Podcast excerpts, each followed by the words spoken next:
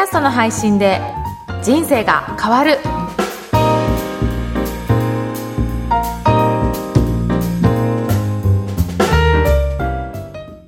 こんにちは、小ラボの岡田です。こんにちは上田です岡田さん今日もよろしくお願いいたしよろますしくお願いします。今日はテーマはどんな感じですか？はい。えっ、と、今日はですね、はいジャパンポッドキャストアワード2019のはいエントリー作品の発表があったので、はい。それについて、えーご紹介したいなと思います。わードキドキ。ねこの番組でも ちょっと紹介させていただいたんですが、はい。ポッドキャストアワードっていうのが始まって、うん。で、1月末ですかね。はい。あの、エントリーは締め切られて、うん。そこから20作品が選出されるっていうところがあって、予選、はい。一次予選を通過した作品が発表になって、はい。まあ、これを、えっ、と、拝見させていただいたんですね。うんうんで、残念ながら、ちょっと、声ラボはい。の番組ははい。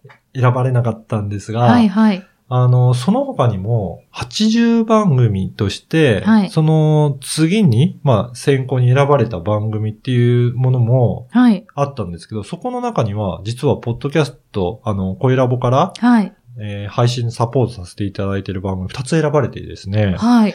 えー一つは、えー話し方の話という、はいはい。高山ゆかりさんの番組。うん。それと、あともう一つは、はい。えっ、と、ウイスキーの番組ですね。うん。ウイスキーの千夜一夜う番組。はいはい。その二つがあったので、まあそれは選ばれてよかったなと思いますね。お素晴らしい。これあれですよね。あの、対象に選ばれると日本放送で授賞式があるっていう、はい。こう、初めての賞なんですけど、うん。いわゆるこう、大手の FM 局で授賞式もあって。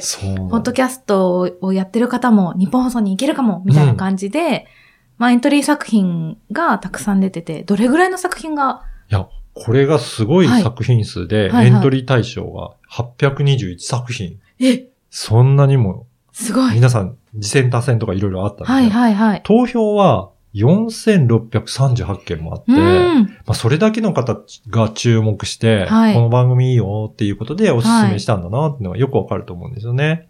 その、選ばれた作品が20作品で、はい。まあ漏れたけれども、うんうんノミネート作品で優秀賞を選ぶためはい。のノミネート作品っていうのが20作品なんですが、うん。まあそこには漏れたエントリーとして20作品と合わせて、はい。それ以外に60作品っていうのも紹介されて、だから、そのエントリーまではいかなかったけど、はいうん、選ばれた番組っていうのが60作品も紹介されてますね。じゃあ、次戦多戦問わず、うん上がってきた番組821の中から、惜しくも、あの、選ばれなかった作品60の中に、うん声ラバの作品が、はい、二つ入ってました。おめでとうございますありがとうございます。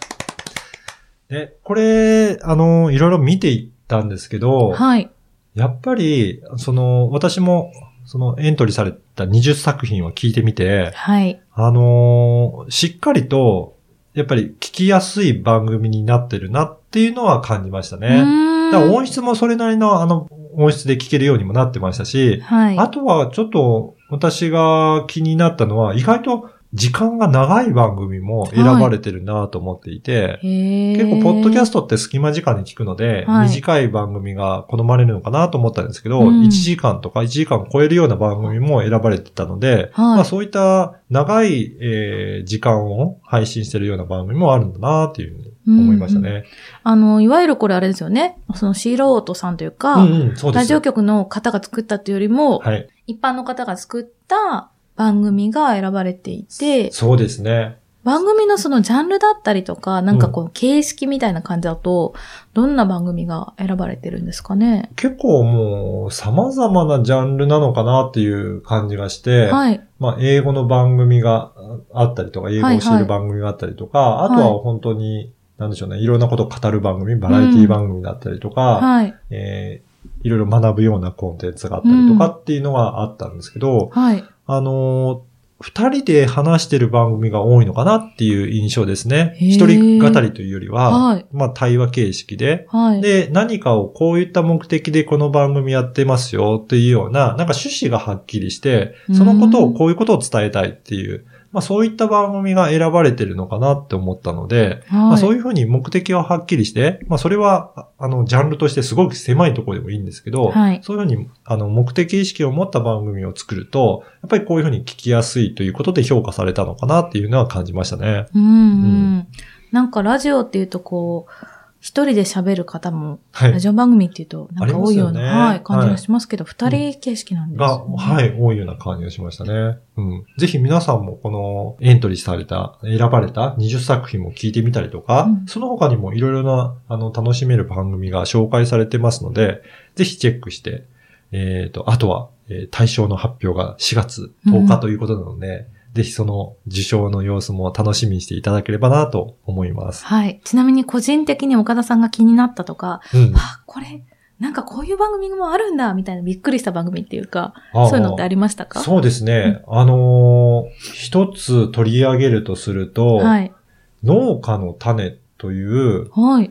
農業に関するお話をやっていて、まあ、その流通だったりとか、どんな、はいあの野菜があるかとか、なんかそういったお話をされてて私が聞いた回は、はい。なんか普通ではあんまり出回ってないような野菜のはい。試食をしたりとかしへて、ーそれどういった味だとか、なんかそういったお話もしたので、やっぱりこれかなりニッチな番組だなっていうふうに思って、で、しかもいろいろ本当に趣旨がはっきりしているので、うん興味ある人は、まあすごく参考になる番組だなというふうにも感じましたうね。ん、なんか農家の裏側がうん。もうわかる感じがしますね。そうですね。はい、はいそういった特徴的な番組が選ばれてるなというふうに感じしましたね。うん、ちょっと気になるので、あの、はいち詳しく知りたい方は、ジャパンポッドキャストアワードで検索していただくと、はい。そこに、あの、エントリーされた20作品が、あの、載ってますし、それもすぐ聞けるようにもなってますので、そうですねはいしかも、こう、おすすめ回とかも書いてあるので、そうですね。ね、聞きやすいかなというふうに思います。はい。はい。それでは今日は、ジャパンポッドキャストアワード2019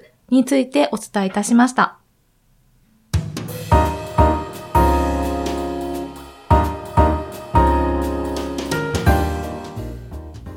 続いてはおすすめのポッドキャストのコーナーです。今回ご紹介する番組は何でしょうか？はい。今回は、ポッドキャスト予備校という番組です。これはですね、この、先ほどご紹介した、ジャパンポッドキャストアワードの実行委員会の方が、はい。えー各回のゲストを招いて配信するということでうん、どういった、あの、まあ、ポッドキャストアワードの裏事情だったりとか、うんこういう番組を選びましたとか、こういう作り方するといいですよっていうのを、配信者のために、えー作った番組かなと思ってます。うんで、こ、れは Spotify で聞ける番組ですので、はいもし配信している方は、あの、ちょっと聞いていただけると、いろいろ参考になる内容もあるかなと思ったので、うん紹介させていただきました。はい。うん例えばどういったことがありますか？そうです。ね。この中で紹介されているのは、ポッドキャストは、まあ、事前準備っていうのが大切だとか、うんあとは構成が大切ですよとかう、ん。あとはエンディング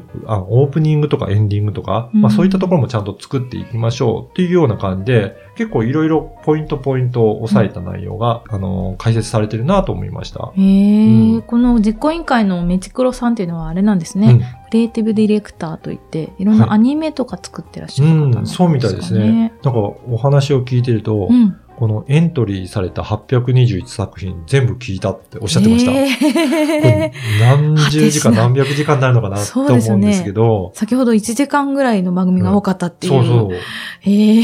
相当数の時間かけて聞かれたようで、うんうんその中からやっぱり聞いて、あ、この番組はいいなっていうところを、まあ、選ばれて、はい。それで作られたんだなって。だから本当に、えー、推薦した方いらっしゃると思うんですが、はい聞いていただいてるんですよね。こうやって実行委員の方に。うん。なので、そういった中をいっぱい聞いていると、やっぱりその中でうん、本当に聞きたいと思う番組って、やっぱり分かってくると思うんですよね。はいそれだけ聞くと。はなので、そういったところでポイントもお話しされているので、えー非常に、えー作る上では参考になるかなと思います。うん。しかもその各回のゲストの講師を招いてっていう風な形で、うん。最初のゲストどんな感じなんですか？はい。最初のゲストの方は、オールナイトニッポンチーフディレクターの石井さんという方が、うんえー3話分担当して、えっ、と、うん配信されてますね。まだこの時点では、はいえっ、と、3件目ということで3話分しかないんですけど、はい。この後もなんか、あの、説明文を見ていると、いろんな方が出てくるのかなというような感じしますね。うん、じゃあ本当にラジオの作ってるプロの方から、チーフディレクターから、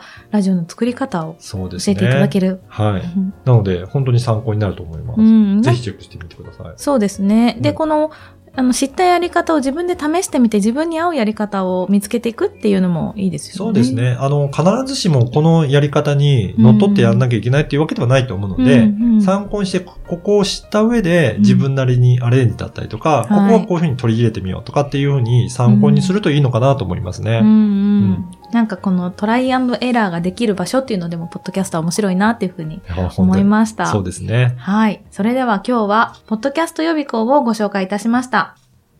この番組のご感想、ご質問はツイッターでも受け付けています。ハッシュタグ、ポッドキャスト人生でツイートお願いいたします。それでは岡田さんありがとうございました。ありがとうございました。